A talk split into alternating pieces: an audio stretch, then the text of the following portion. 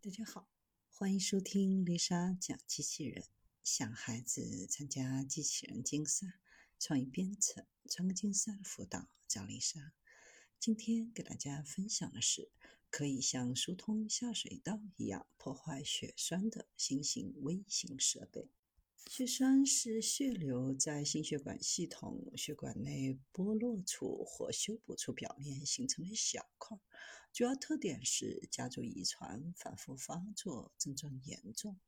血栓形成的部位异常以及发病时间越来越年轻化。血栓可以出现在人体任何部位的动脉里，如果出现在脑血管的分叉处，将会造成脑梗死或。脑栓塞，冠心病也是同理。一旦血栓导致局部堵塞，会引起器官的缺血，甚至导致缺氧衰竭，还会造成血液的性质改变、血流改变以及心血管内膜损伤等等。有些血栓可以通过插入受影响静脉动脉的灵活工具移除，而有的血栓很难移除。血栓并不总是有害身体健康。当皮肤被割伤，血细胞被凝聚在一起来阻止出血，但如果凝块出现在血液需要流动的地方，就会带来疾病。阻塞脑部血液流动的凝块就会导致中风。阻碍心脏血液流动的会导致心脏病发作。腿部的深静脉血栓可以直达肺部，形成非常严重甚至致命的肺三酸。而以下几类人群更易患有血栓：一类是过度肥胖者，超过健康体重的人患有静脉血栓性栓塞症的几率更高。对于超重的人来说，可能患有一些风险。特别是严重肥胖或病态肥胖，风险会更高，身体所需负担重量过多，日常行动会更困难，久坐不动会增加患病的风险。一类是吸烟者，吸烟损害肺部健康，会促使血栓的形成。人们普遍以为吸烟只会影响肺部，但实际上也会影响到血管。吸烟会破坏血管内壁，使血液更容易粘附在一起。所以，吸烟是心脏病和中风的最大驱动因素之一，也是增加静脉血栓性栓塞症几率的罪魁祸首。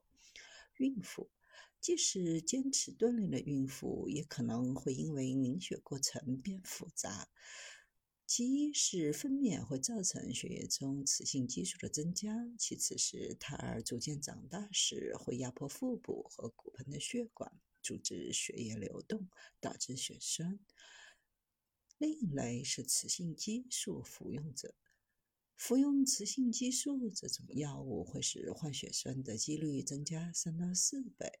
通常身体健康的女性偶尔会出现一些很容易被忽视的症状，如果使用了激素取代法，甚至需要去检查是否患有血栓。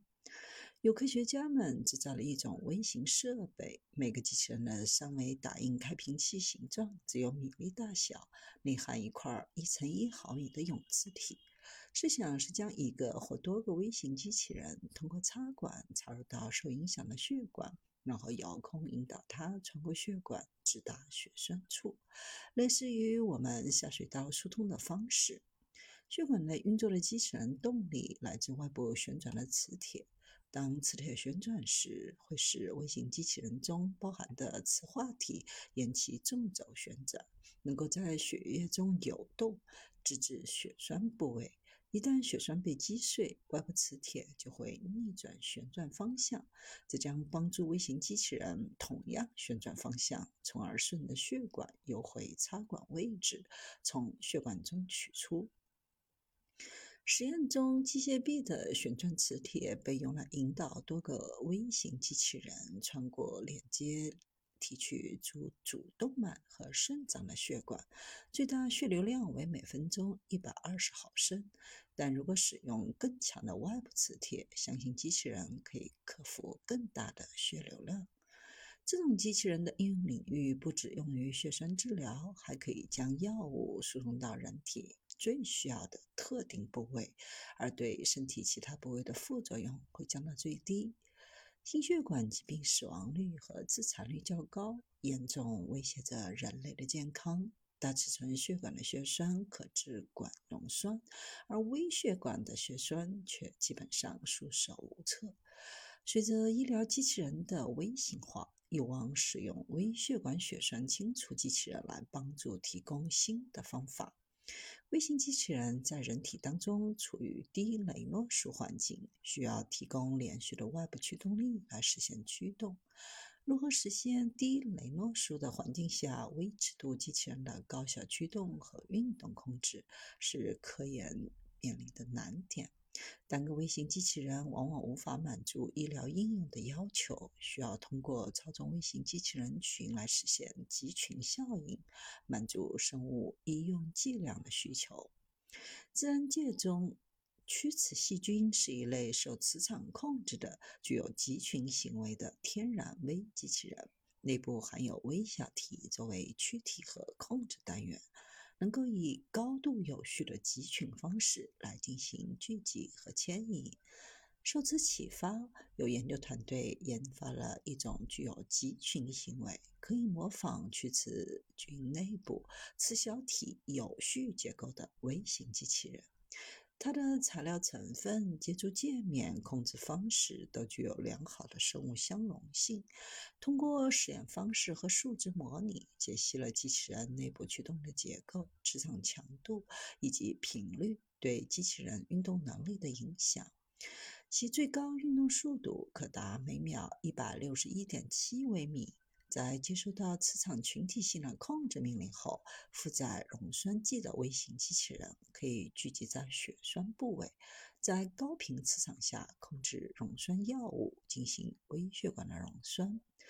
这是一种体积微小、载有溶栓剂药物的仿生手术机器人，在外加磁场的指挥下聚集在血栓部位，产生热和力场，成为高效的微血管血栓清道夫。